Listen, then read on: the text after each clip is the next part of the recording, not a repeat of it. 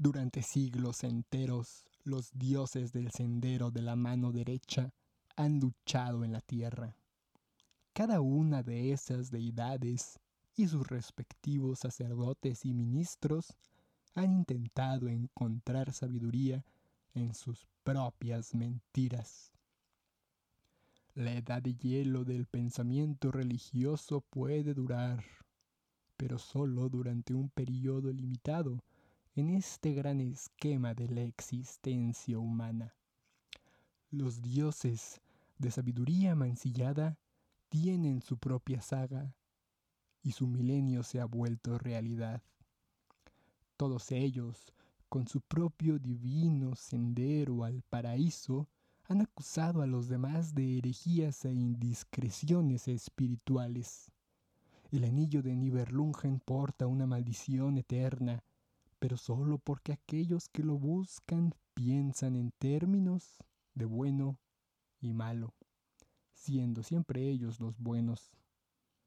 Los dioses del pasado se han convertido en sus propios demonios a fin de vivir. Débilmente sus ministros juegan el juego del diablo para llenar sus tabernáculos y pagar las hipotecas de sus templos. Ay, demasiado tiempo han estudiado lo que es justo, y pobres e incompetentes demonios crearon. Así todos ellos juntan sus manos en unidad hermanada, y en su desesperación van al Valhalla para su último gran concilio ecuménico.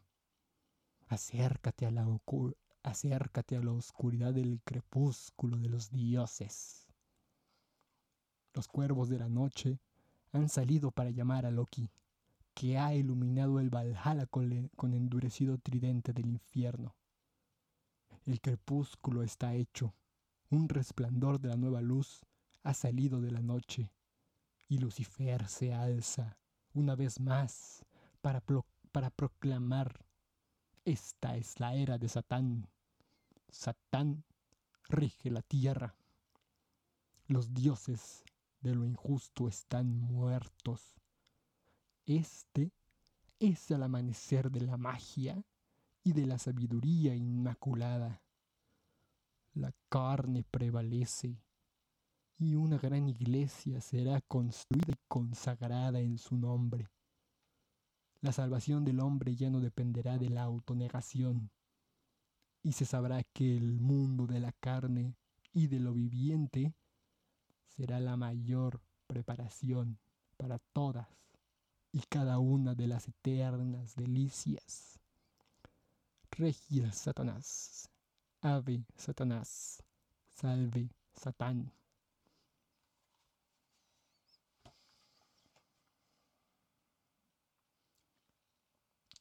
Ese fue el prefacio de la Biblia satánica publicada por Anton Sandor Lavey. A continuación, las nueve declaraciones satánicas. Satán representa la indulgencia, no la abstinencia. Satán representa la existencia vital, no quimeras espirituales. Satán representa la sabiduría impoluta, no el autoengaño hipócrita. Satán representa la amabilidad para quienes lo merecen, no el amor desperdiciado a ingratos. Satán representa la venganza, no poner la otra mejilla. Satán representa la responsabilidad para el responsable y no preocuparse por vampiros psíquicos. Satán representa al hombre solo como otro animal, a veces mejor más a menudo peor que aquellos que caminan en cuatro patas, que a causa de su divino desarrollo e intelectual se ha convertido en el animal más vicioso de todos. Satán representa a todos los así llamados pecados, pues todos ellos conducen a la gratificación física, mental o emocional. Satán ha sido el mejor amigo de la iglesia, pues él la ha guardado en el negocio todos estos años.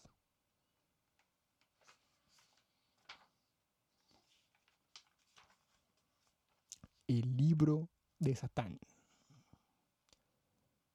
El primer libro de la Biblia satánica no es tanto un intento de blasfemar, sino más bien un estamento de lo que podría ser nombrado indignación diabólica. El diablo ha sido atacado despiadadamente y sin reservas por los hombres de Dios. Jamás ha habido una oportunidad, salvo en la ficción, de que el oscuro príncipe hablara de la misma manera en los oradores del Señor de lo justo. Desde los, desde los púlpitos del pasado han tenido la libertad de definir el bien y el mal como a ellos les interesaba. Y de buen grado han hecho caer en el olvido a cualquiera que estuviera en desacuerdo de sus mentiras, tanto verbal como a veces físicamente. Su discurso sobre la caridad, cuando se aplica a su majestad infernal, se vuelve una farsa vacía y más injustamente también considerando el factor obvio de que sin su enemigo satánico sus propias religiones se colapsarían, qué triste que el personaje alegórico más responsable del éxito de las religiones espirituales se muestre con la menor cantidad de caridad y el mayor abuso consistente. Y por, y por aquellos que más hipócritamente predican las reglas de un juego limpio durante todos los siglos en que el diablo ha sido abucheado, jamás ha devuelto los gritos a sus, a sus detractores. Ha permanecido todo el tiempo como un caballero, mientras que aquellos a los que apoyaba deliberaban y desvariaban. Él se ha mostrado a sí mismo como un modelo de conducta, pero ahora siente que ya no es hora de devolver los abucheos. Ha decidido que finalmente es hora de recibir lo que se merece. Ahora los pesados libros de reglas de la hipocresía ya no hacen falta. A fin de reaprender la ley de la selva, haremos una pequeña y leve diatriba. Cada palabra es una lengua de fuego. Las llamas del infierno arden con furia y pureza. Leed y aprended de la ley.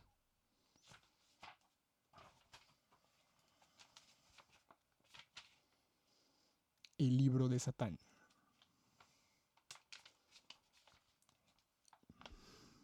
En esta árida inmensidad de acero y piedra, alzo mi voz para que me oigáis.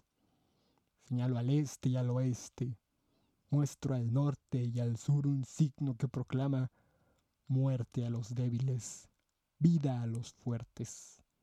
Abrid vuestros ojos para que podéis ver oh hombres de mentes enmohecidas, y escuchadme bien, vosotros, multitud de seres desorientados, pues yo me alzo para cambiar la sabiduría del mundo, para interrogar las leyes del hombre y de Dios. Yo exijo razones para vuestra regla de oro y pregunto el por qué y el motivo de vuestros diez mandamientos. Ante ninguno de vuestros ídolos pintados me inclino en señal de sumisión, y quien me diga tú lo harás, es mi enemigo mortal.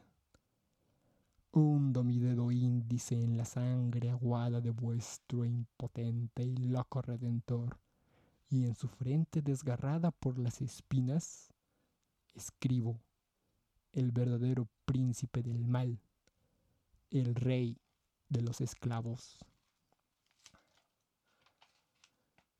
Ninguna vetusta falsedad será para mí una verdad. Ningún dogma sofocante entorpecerá mi pluma. Me aparto de todos los convencionalismos que no conduzcan a mi éxito y felicidad en la tierra. Elevo con firme energía el estandarte de los fuertes.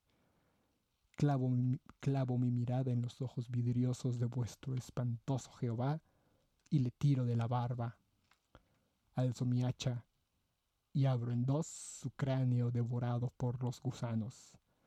Hago estrellar el horrible contenido de los sepulcros marchitos filosóficamente y me río con ira sardónica. Observad el crucifijo, que simboliza la pálida incompetencia colgada de un árbol. Yo cuestiono todas las cosas, colocándome ante las podridas y barnizadas fachadas de vuestro más, más excelsos dogmas mortales. Escribo con letras de llameante desprecio. Mirad, todo esto es un fraude. Congregaos en torno a mí, oh vosotros que desafiáis a la muerte, y la tierra misma será vuestra para poseerla y ocuparla. A la mano muerta se le ha permitido durante demasiado tiempo que esterilice el pensamiento vivo. Los falsos profetas han estado invirtiendo durante demasiado tiempo lo justo y lo injusto, lo bueno y lo malo.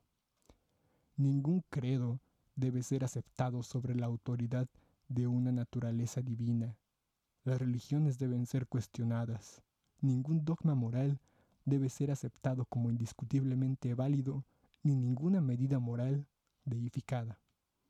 No hay nada inherentemente sagrado en los códigos morales, al igual que los ídolos de madera del pasado son obra de manos humanas. Lo que el hombre ha creado, el hombre lo puede destruir. Quien no se apresura en creer es sumamente inteligente, pues creer en un falso principio es el comienzo de toda ignorancia. El deber principal de toda nueva era es alzar a los nuevos hombres a determinar sus libertades, conducirlos hacia el éxito material, rechazar los candados y cadenas oxidadas de las costumbres muertas que siempre, impide, que siempre impiden la expansión saludable. Las teorías e ideas que pudieron haber significado vida y esperanza y libertad para nuestros antepasados, ahora pueden significar para nosotros destrucción, esclavitud y deshonra. Cuando el ambiente cambia, ningún ideal humano permanece seguro. Por lo tanto, cuando una mentira se haya instalado en su trono, asaltémosla sin piedad y sin remordimientos, pues el dominio de una falsedad impropia nadie puede prosperar. Que los sofismas establecidos sean destronados, arrancados de cuajo, quemados y destruidos, pues son una amenaza permanente para toda la auténtica nobleza del pensamiento y la acción.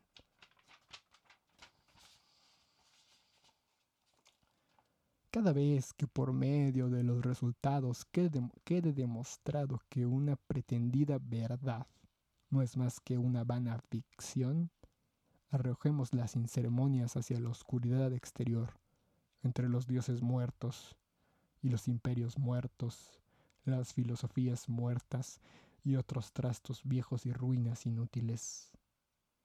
La más peligrosa de todas las mentiras entronadas es la mentira santa, santificada y privilegiada, la mentira que todo el mundo toma como modelo de verdad, es la madre que nutre a todos los otros espejismos y errores populares. Es el árbol con cabeza de hidra, con mil raíces de la sin razón, es un cáncer social.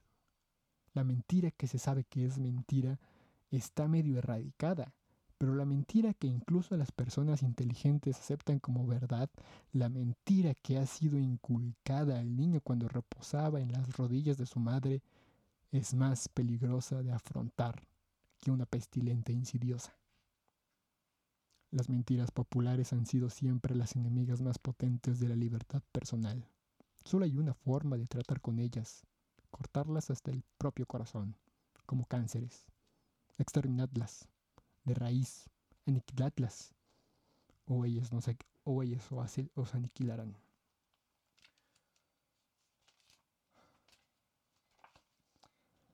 Se ha dicho que Amaos los unos a los otros es la ley suprema. ¿Pero qué poder lo hizo así? ¿Sobre qué autoridad racional descansa el, el, Evangelio del amor? ¿Por qué no odiar a mis enemigos? Si los amo, ¿eso no me colocaría a su merced? ¿Es natural para los enemigos hacerse el bien unos a otros? ¿Y qué es el bien? ¿Puede la víctima desgarrada y ensangrentada amar las sanguinarias mandíbulas que le despedaza miembro a miembro? ¿No somos todos nosotros por instinto animales depredadores? Si los hombres cesaran por completo de atacarse unos a otros, ¿podrían continuar existiendo? ¿No es la lujuria y el deseo carnal un término más veraz para describir el amor aplicado a la continuidad de la raza? El amor de las aduladoras escrituras no es tan solo un eufemismo para la actividad sexual, o fue el gran maestro un glorificador de los eunucos? Amad a vuestros enemigos y hacedle el bien a aquellos que os odian y os utilizan. ¿No es esta la despreciable filosofía del perro de aguas que gira sobre su lomo cuando le dan patadas?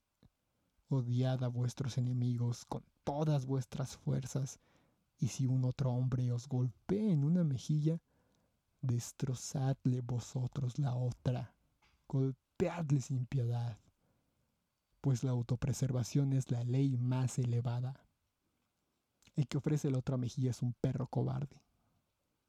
Devolved el golpe por golpe, desprecio por desprecio, maldición por maldición, y dadlo con creces, ojo por ojo y diente por diente, siempre con una proporción de cuatro a uno, de cien a uno.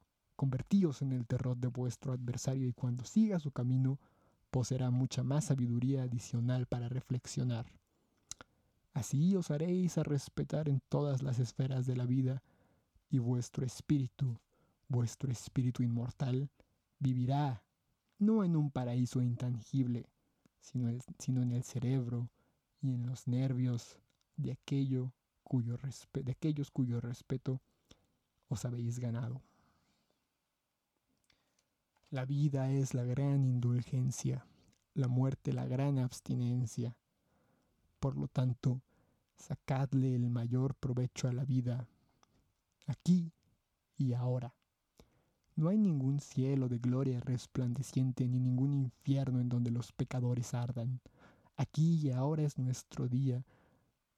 Y aquí y ahora es nuestro día de tormento.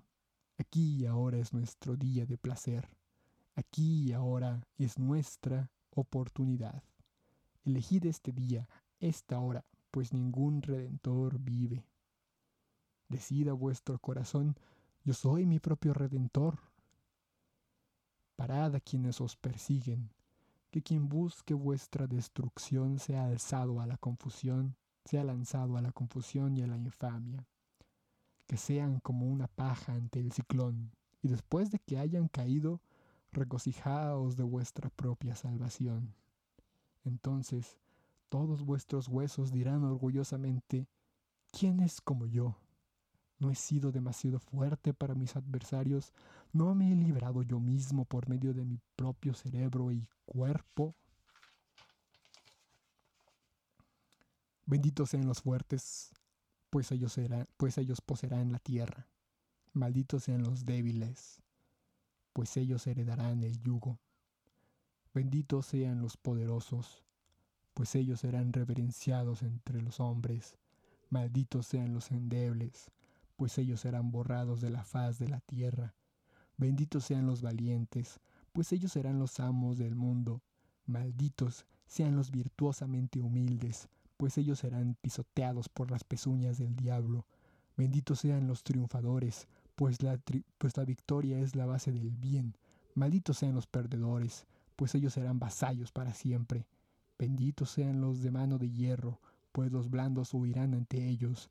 Malditos sean los pobres de espíritu, pues a ellos les escupirán. Benditos sean los que desafían a la muerte, pues sus días serán largos en la tierra. Malditos, malditos sean los que aguardan una vida más rica después de la muerte, pues ellos perecerán en medio de la abundancia. Benditos sean los destructores de la falsa esperanza, pues ellos son los verdaderos Mesías. Malditos sean los adoradores de dioses, pues ellos serán ovejas esquilmadas. Benditos sean los valientes, pues ellos obtendrán grandes tesoros. Malditos sean los que creen que el bien y el mal, pues ellos están atemorizados por las sombras. Benditos sean aquellos que creen en lo que es mejor para ellos, pues sus mentes jamás serán aterrorizadas. Malditos sean los corderos de Dios, pues ellos serán desangrados hasta quedar más blancos que la nieve. Bendito sea el hombre que tiene la legión de enemigos, pues ellos lo harán un héroe. Maldito sea el que hace bien a quienes le devuelven desprecio, pues él será despreciado. Bendito sean los de mente poderosa, pues ellos, pues ellos atravesarán los torbellinos. Malditos sean los que enseñan mentiras por verdades y verdades por mentiras, pues ellos son una abominación. Tres veces sean malditos los débiles cuya inseguridad los hace viles, pues ellos serán y sufrirán. El ángel del engaño acampa en los almas de los justos. La eterna llama del poder, a través del placer, mora en la carne de Satanás. Fin del libro 1. Fin del libro de Satanás.